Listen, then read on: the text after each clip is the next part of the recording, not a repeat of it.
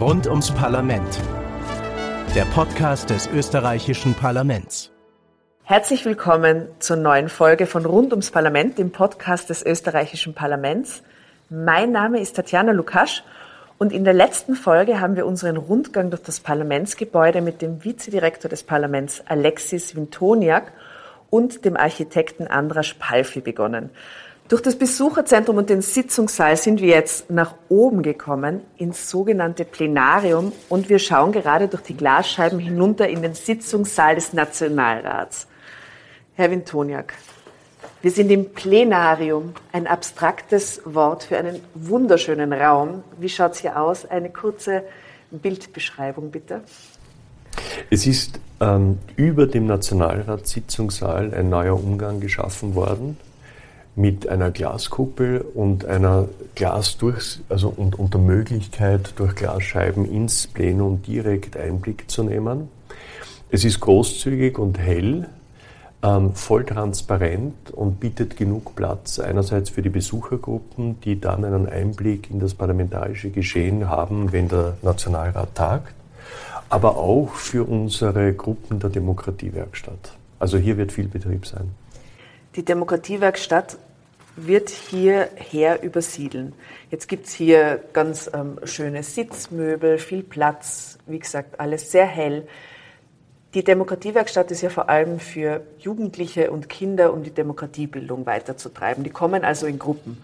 Wie stelle ich mir das vor, wenn da mehrere Klassen gleichzeitig sind? Wo sitzen die? Wo arbeiten die? Wie, wie wird das sein? Wir haben eigens abtrennbare, eben auch wieder durch Glaselemente abtrennbare Bereiche ähm, wo eben dann auch der Schallschutz ausreichend gegeben ist, dass in diesen Bereichen die einzelnen Gruppen ihre Demokratiewerkstatt durchführen können. Und ja, wie Sie gesagt haben, das ist unser Angebot der Demokratiebildung und Demokratievermittlung für Kinder und Jugendliche, großteils zwischen 8 und 15 Jahren.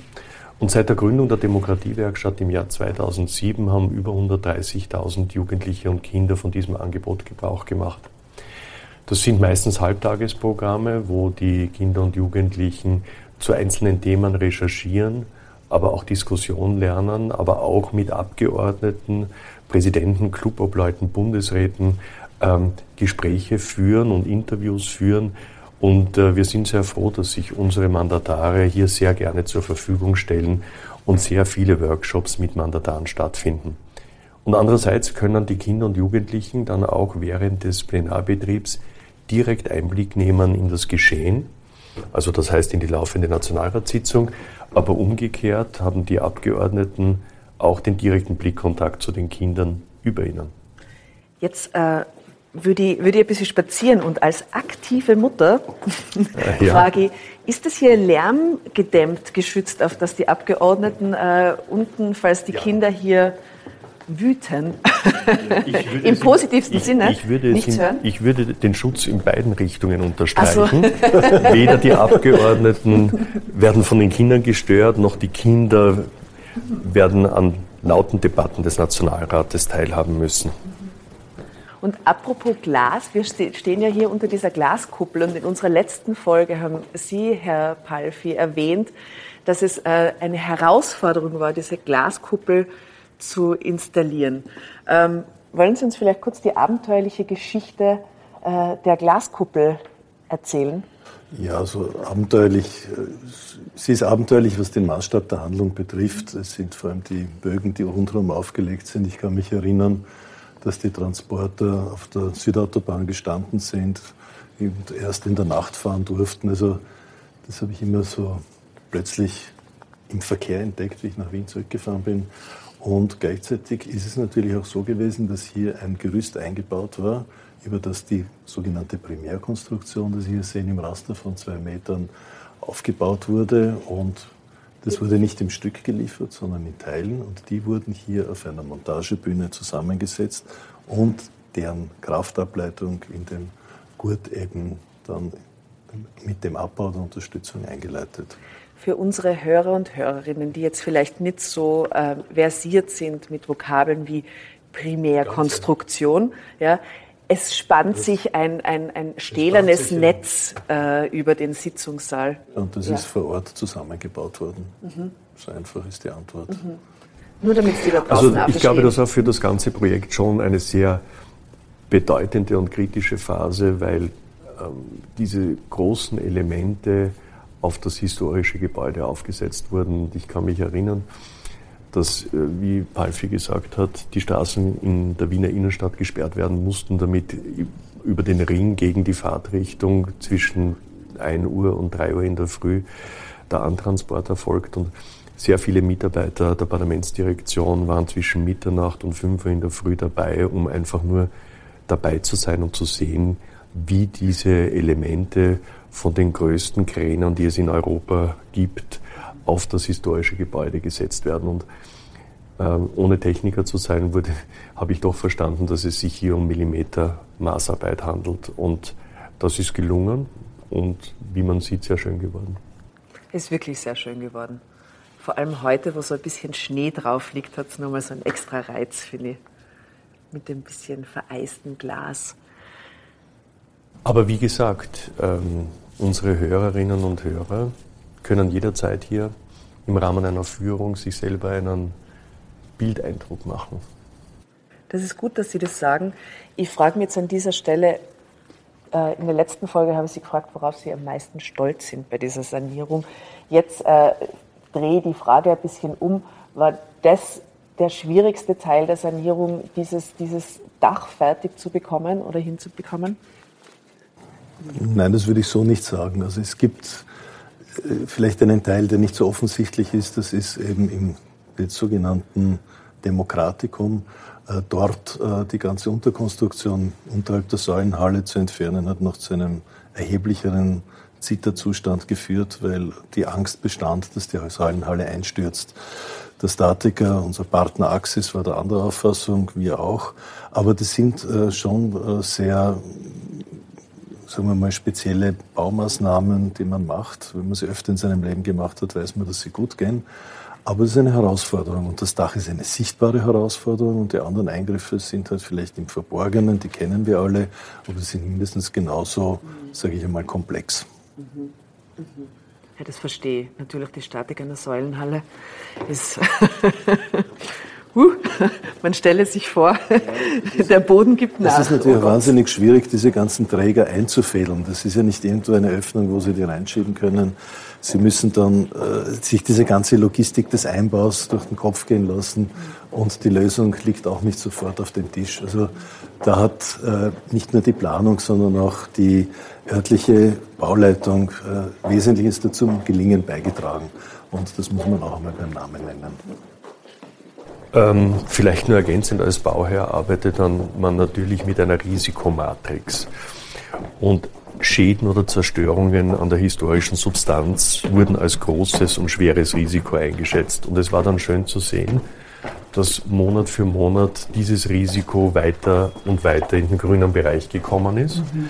Aber es ist schon so, dass die einzelnen Schritte nicht trivial waren und wir das natürlich verstanden haben, dass das für Architektur und Technik eine sehr große Herausforderung ist. Und wie Professor Balfi zu Recht gesagt hat, natürlich haben wir immer etwas Angst gehabt, dass Anführungszeichen etwas mit dem Haus passiert, aber es ist gut gegangen. Sehr gut, wir sind jetzt gerade äh, auf dem Weg vom Plenarium rüber zur Gastronomie. Und auf diesem Weg möchte ich Sie auf etwas aufmerksam machen. Es ist schon gesehen, in den Treppenhäusern und überhaupt versuchen wir das Haus sichtbar und wahrnehmbar zu machen.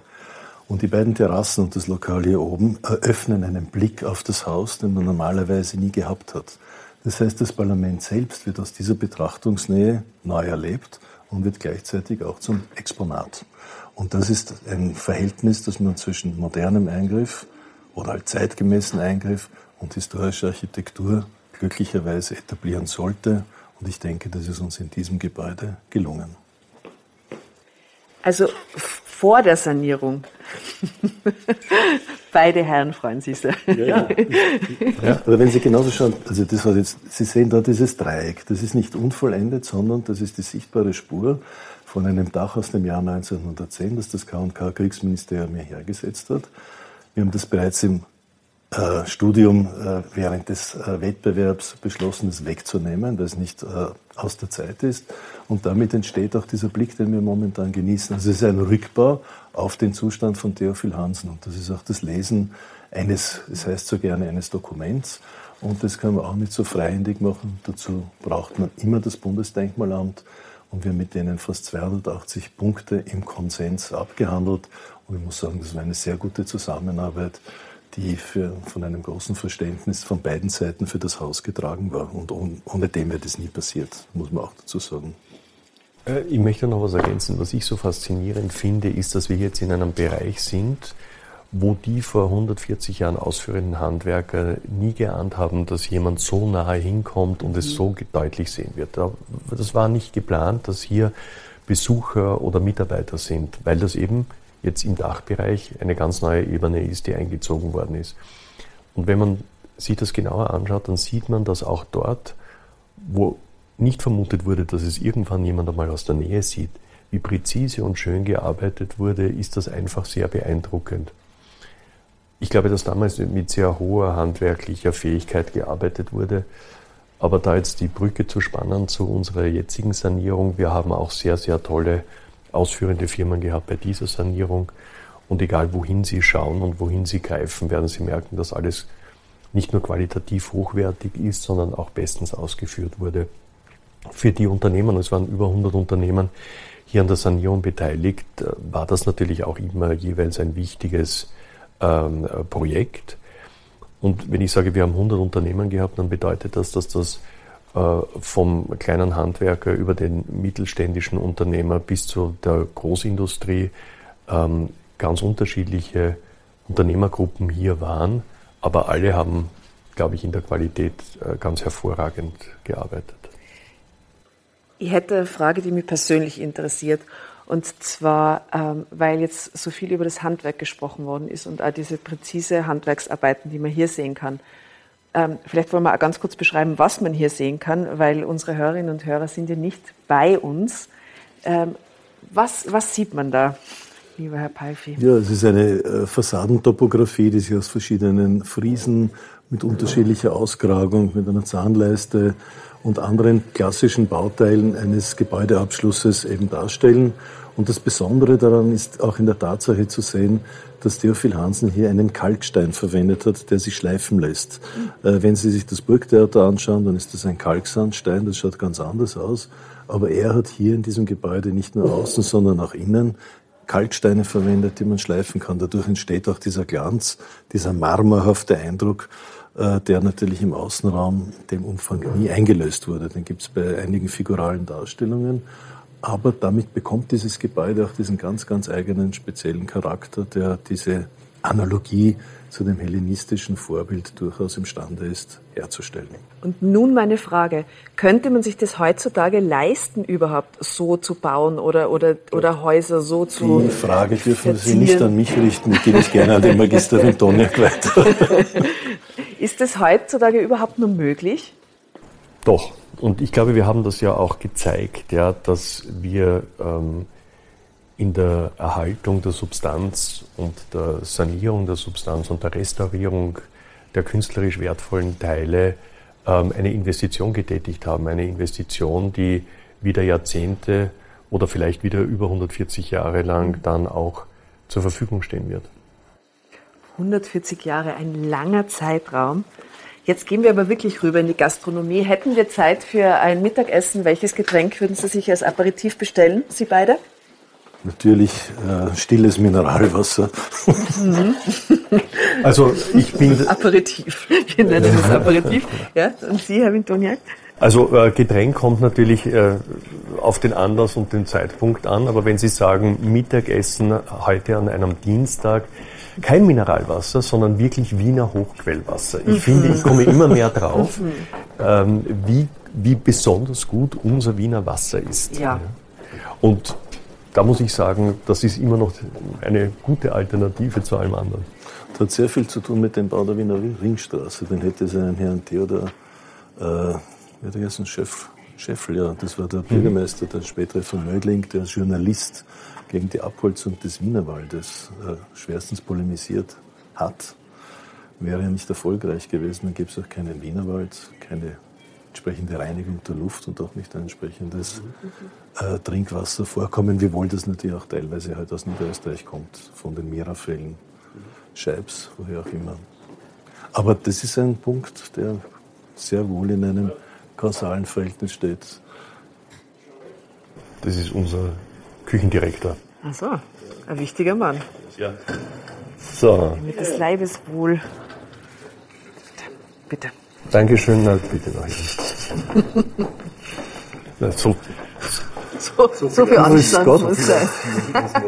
Grüß Gott, grüß Gott. aha, Aha.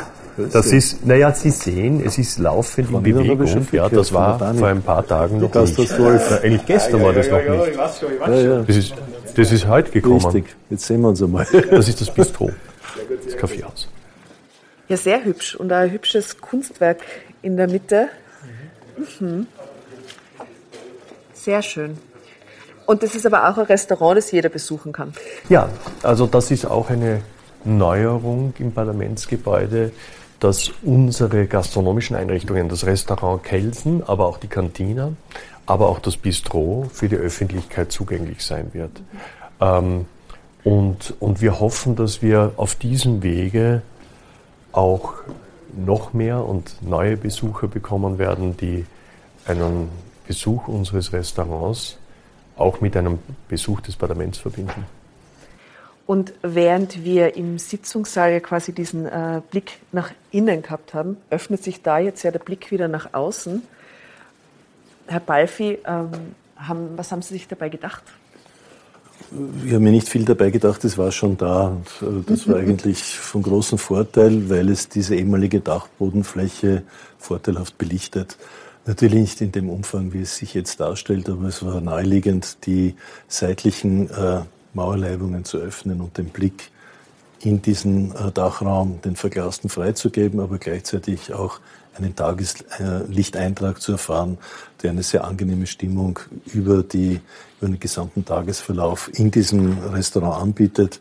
Und auch jetzt, wenn wir hier stehen, haben wir die angenehme Mittagssonne, die hereinscheint und in ein paar Stunden wird die westliche Seite gut ausgeleuchtet sein. Also es ist eine Stimmung, die keine starre ist, sie ist nicht fixiert und es ist lebhaft, auch wenn man jetzt nicht zwingend diese Blickbeziehung in die Ringstraße hat, so ist es ein besonderer Ort, der, glaube ich, für den Zweck, für den er gewidmet ist, auch sehr gut geeignet ist. Zumindest ist das mein Verständnis als Architekt. Und hat jedes Parlament ein Restaurant?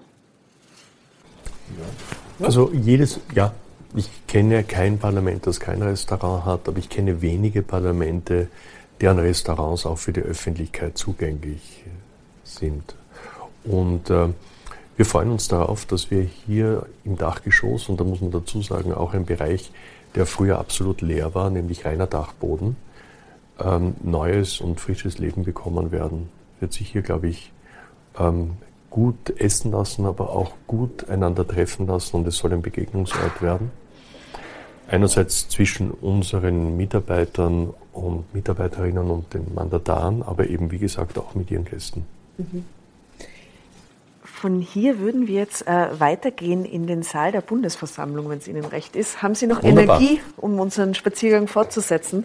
Absolut, und hinunter geht es ja auch leichter. Genau, wie viele Stockwerke müssen wir denn überhaupt runter? Na, drei, vier, Drei, vier, fünf? Wir müssen in die Säulenhalle. Wir müssen in den Saal der Bundesversammlung. Mhm. Richtung Säulenhalle auf jeden Fall. Da kann man aber wirklich sicher sehr schön speisen. Schon sehr Ja, gemütlich wir aus. werden- Ah, die aber Bänke und ich- so. Hm? Es wird unterschiedliche Öffnungsarten geben. Ja, also während eines Plenums sind nur Teile des Restaurants äh, ähm, äh, frei besuchbar. Ähm, aber ansonsten kann man auch zum Beispiel hier diesen Bereich hier separat buchen für Veranstaltungen und Gesellschaften. Also wenn Sie Ihren 30. Geburtstag feiern, dann können Sie hier die, die Runde einladen. In meinem nächsten Lässt Leben. sich dann auch temporär das Schildchen austauschen auf Ihren Familiennamen. So viele Möglichkeiten. Ja, das ist dann die Sonderausstattung. Ah, toll. Und da sieht man nämlich dann auch den Rauchfang, den vergoldeten. Ja, ja. Aus. Mhm. So ist das. Aber es ist auch interessant, ich habe das nicht geahnt, wie viele Räume in diesem Parlament zu Hause sind. Mhm. Und es sind derer 1460. Gäh. Ja. Und diese 1460 haben so rund 750 historische Fenster. Gäh. Und dazu gibt es dann noch einmal 1600, 1800 Türen, wenn ich mich nicht täusche. Und davon sind wieder 630 historisch. Und die schauen zwar jetzt von außen alle sehr nett aus, aber haben ein eigenes Innenleben mit Zutrittskontrollen, mit Brandschutzeinrichtungen und, und, und. Ja, also. Und die müssen auch alle restauriert werden, alle Fenster ja, natürlich, alle Türen. Ja, das ist natürlich heikel bei alten Fenstern. Äh, die eine Verbesserungsmaßnahme kann wieder was auslösen, was man nicht will und was die andere halt dann wieder unterbindet. Also das ist ein Hin und Her. Aber jedenfalls von den Zahlen her ist es immer sehr beeindruckend, äh, was sich da tut auf 53.000 Quadratmetern. Das ist natürlich ein Wahnsinn. Und darf ich fragen, ähm, mit, mit, mit Klima und so, wie, wurden die, wie wurde das Klima in den einzelnen Räumen geregelt? Wurde jetzt überall eine Klimaanlage das eingebaut? Über, oder nein, nein, das geht über das? Quelllüftungen, die im Boden äh, sind ah. und über Absaugungen in der Decke, eigentlich wie in jedem normalen Bürobau.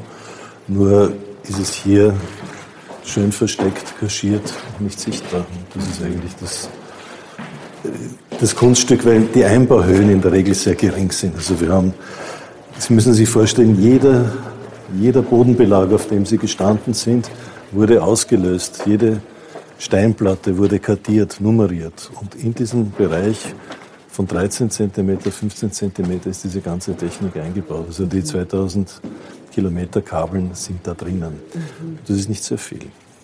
Und die Böden wieder einzubauen, auch hier ist das geschehen, ist die Voraussetzung dazu, das Gebäude technisch so zu tüchtigen, dass es den Anforderungen der Gegenwart auch gerecht wird. Jetzt sind wir in dem Saal der Bundesversammlung gelandet. Hier war ich noch nie. Und als ich reingegangen bin, ist mir kurz äh, mein, mein Mund runtergefallen. Ich habe kurz ein Ah, ein stummes von mir gegeben, weil es so wunderschön ist hier. Also dieses Dach ist ja wohl ein Kunstwerk für sich. Wie schön ist es hier. Wow. Was, was, was für einen Stil sehen wir hier? Was für eine Epoche wurde da ähm, Im Grunde, genommen, ja? Im Grunde genommen ist es nach wie vor die Handschrift des Theophil Hansens, die historisierend ist, Bezüge zur Antike herstellt, jetzt nicht nur im Dekor, der Figuren, sondern auch in der Topografie des Saales und auch in der Oberflächenbehandlung, die dann in den Kassettendecken äh, klassisch in das 19. Jahrhundert übergeht. In der Summe ist es ein Saal, der durchaus auch erinnern lässt an den Musikverein und andere Bauten Theophil Hansens.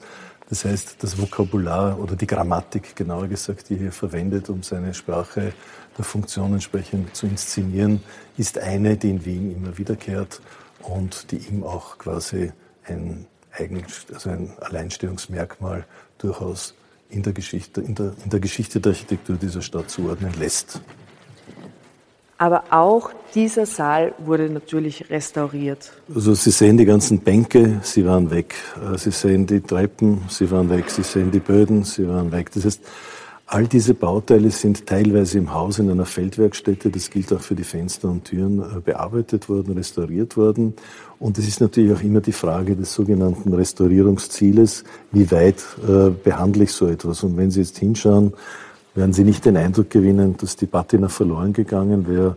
Also die Geschichte dieser Möbelstücke ist, sage ich einmal, präsent und sie ist nicht zu Tode restauriert.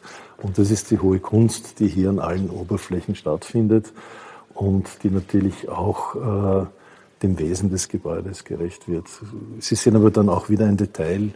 Äh, bei der ersten Galerie ist so ein heller Streifen und wir haben das dann freigelegt an der Oberfläche, da waren Teppiche drüber, das sind große, massive Steinplatten, die Theophil Hansen rein aus konstruktiven Gründen aufgelegt hat, um so schmal als möglich zu bleiben.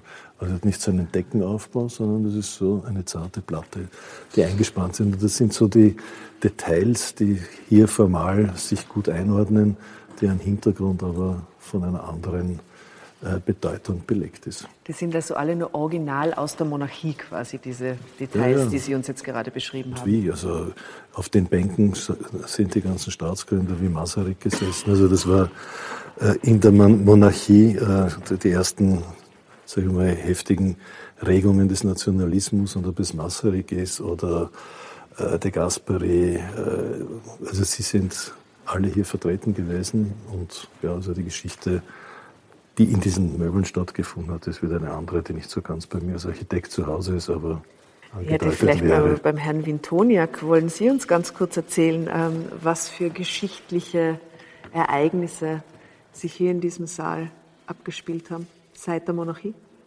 Naja, ich glaube, das Beeindruckende ist, ähm, wie schon gesagt wurde, dass dieser Saal heute genauso beschaffen ist, wie er vor 140 Jahren errichtet, eingerichtet, möbliert wurde.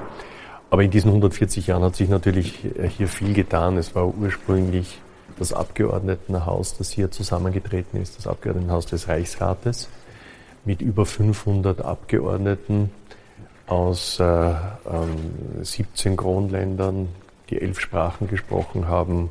Über 30 Parteien und Gruppierungen waren hier vertreten. Und, äh, 30 Parteien? Ja, bis zu 36 Parteien und Gruppierungen hat mhm. es hier gegeben. Mhm. Also durchaus ein komplexes Organ, wenn man so sagen darf. Und ab dem ähm, äh, späten 19. Jahrhundert äh, hat eben hier der Reichsrat getagt.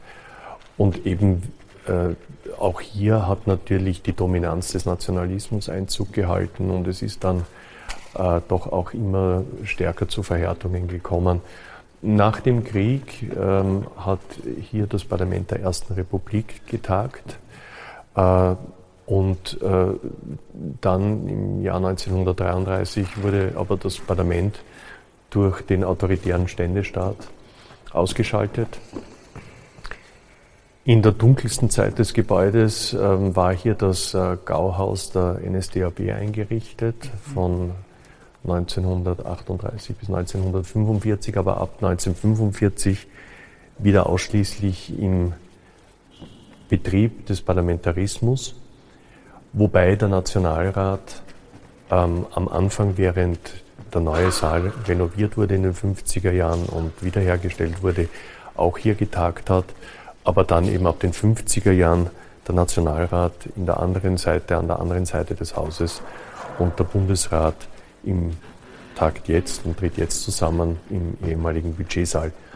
Hier findet die Bundesversammlung statt. Die Bundesversammlung besteht aus den Mitgliedern des Nationalrates und des Bundesrates, die alle sechs Jahre zur Angelobung des Bundespräsidenten zusammentreffen. Wir machen uns jetzt auf den Weg in die Säulenhalle. Oh, das, das ist ja herrlich. und ähm, Jetzt habe ich nur eine knifflige Frage, aber vielleicht können Sie sie eh beantworten. Einer von Ihnen beiden. Ähm, wissen Sie, wie viele Treppen und Stiegen es in diesem Hause gibt? Jetzt wissen wir, wie viele Zimmer, wie viele Türen, wie viele Fenster. Ja, das kann ich Ihnen kurz durchrechnen, wenn Sie mir zehn Minuten Zeit lassen. Dann gehe den Plan im Kopf durch und sage es Ihnen. Das ist die Abschlussfrage.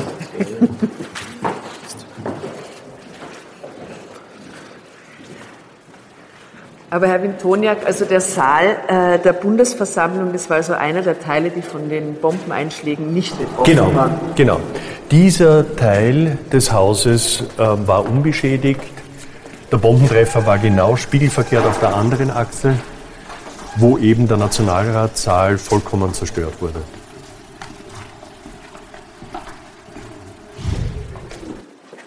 Wir sind nun an unserer letzten Station angekommen, in der Säulenhalle. Hier ist es sehr prunkvoll, sehr licht, äh, tolle Akustik. Ja, danke für den Schnipsel, dass man hört, wie hallig es hier drin ist. Ähm, würde mal wieder jemand von Ihnen beiden diesen Raum beschreiben für unsere Hörerinnen und Hörer? Ich kann nur sagen, an, an erster Stelle, es steht ein wunderschöner Christbaum hier mit Geschenken drunter. Für wen sind die Geschenke? Ich würde sagen, das ist Dekoration, aber wir werden jetzt in ein paar Tagen das erste Mal nach fünf Jahren wieder unsere Mitarbeiterinnen und Mitarbeiter, die Abgeordneten, die parlamentarischen Mitarbeiter, die Clubs hier begrüßen können. Es war traditionell immer ein Weihnachts- oder Neujahrsempfang in der Säulenhalle.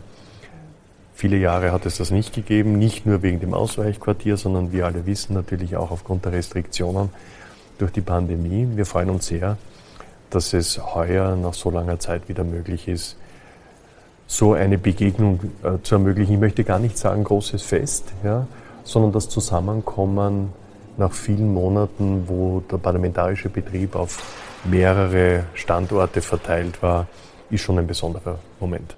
Und das unterstreicht ja die Bedeutung der Säulenhalle als Agora? Genau. Schon in der Antike war die Agora der zentrale Versammlungs- und Marktplatz. Und äh, in der Säulenhalle ist das schon auch wiedergespiegelt. Während des parlamentarischen Betriebes ist das hier der zentrale Ort, nicht nur des Parlaments, sondern der, der Republik. Ähm, die Vertreter der Regierung, der parlamentarischen Clubs, der Ministerien finden hier einen zentralen Ort der Kreuzungen und der Wege, die sich, die sich hier begegnen. Und wann immer man in diesen Saal kommt, in diese Halle kommt, man ist nicht alleine, sondern obwohl es so ein großes, massives, äh, so ein großer, massiver Raum ist, bietet er genügend Rückzugsmöglichkeiten für persönliche Gespräche und Begegnungen. Dank sei den Säulen.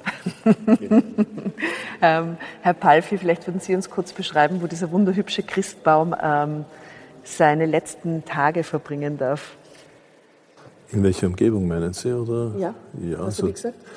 Wie er seine letzten Tage verbringen darf, der Christbaum. naja, es sind seine letzten Tage. Wollen wir ehrlich sein mit der Situation. Das Umfeld, in dem er steht, das ist von seiner Hauptkontur ein Rechteck mit äh, 23 mal 41 Meter oder 21 mal 43, werden wir das nie merken als alter Legastheniker. Aber das Auf und Ab beschreibt einmal zumindest den Zuschnitt. Und äh, es ist eine, wenn man so will, eine dreischiffige Anlage mit einem Säulenumgang und mit einer großen Mitte, einer zentralen Mitte und einem Oberlicht. Und die Trennung zwischen den Seitenschiffen und dem zentralen Raum wird von großen, äh, klassischen, dem antiken Vorbild äh, folgenden Säulen aus Unterbergers Marmor gebildet. Und das Ganze gibt natürlich wieder diese Resonanz an das antike Vorbild, an die griechische, wie auch natürlich in Teilen an die römische Architektur. Ich hätte jetzt eine abschließende Frage noch. Jetzt sind wir die großen Räume durch. Ein, es ist noch nicht die Stiegenfrage. Ja, ja, die kommt dann ganz zum Schluss. So wir wissen es schon. Ach so, wirklich? Da bin ich gespannt, wer dann die Antwort Palfi zuerst sagt. Hat, hat durchgezählt und hm. ist auf 19 gekommen und ich wage mich nicht zu widersprechen. 19, 19 was?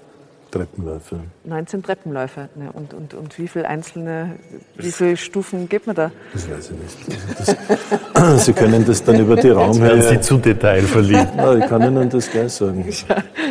Kein Problem. Du hast beantwortbar, also das geht ganz schnell. Nur 20 mal 30, ne? Na, das ist 16 mal, also man muss eigentlich nur 24 Meter dividieren durch 0,16 und dann hat man es eigentlich. Das freut mich, dass das da so eine Denksportaufgabe zum Schluss gibt. Sie zu Hause, ähm, ihr zu Hause könnt ihr gerne mitrechnen. Ähm, eine andere kleine Frage hätte ich aber noch gehabt, äh, während hier gerechnet wird. Welche Kleinigkeit, die wir heute nicht erwähnt haben, würden Sie, wenn Sie jetzt äh, Führung für Freunde, Familie oder sonst was machen, noch erwähnen und vielleicht eine kurze Anekdote dazu erzählen? Anekdoten hat es Gott sei Dank in den letzten Jahren des Baus nicht gegeben. Die Anekdoten waren vor der Sanierung. Ähm, wirklich skurrile Situationen, weil ähm, bei Starkregen äh, Wasser eingedrungen ist in den Plenarsaal des Nationalrates bei laufender Kamera, bei laufender Sitzung. Mhm dann die Technik ausgefallen ist, wo alles stumm war und dunkel oder auch einfach die Stühle zusammengebrochen sind, weil sie so alt waren. Da hat es schon skurrile Szenen gegeben, die aber auch dann dazu geführt haben, dass es ein Einvernehmen gegeben hat zwischen allen Parteien, dass diese Sanierung okay. notwendig ist. Was würde ich zeigen, wenn ein Besucher kommt?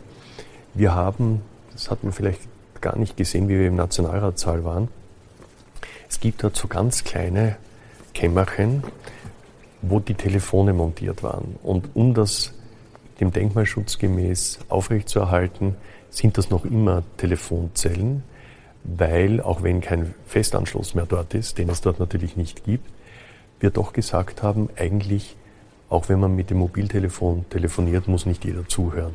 Deswegen gibt es diese kleinen Telefonkammern nach wie vor und sie sehen so aus, wie sie in den 50er Jahren hineingesetzt wurden. Sehr hübsch. So Kleinigkeiten mag ich besonders gern. Telefonkammer, historische, toll. Das hat zu vielen Diskussionen geführt, kann ich ja. mich gut erinnern. Aber wir haben das Beste daraus gemacht. Absolut, wie immer.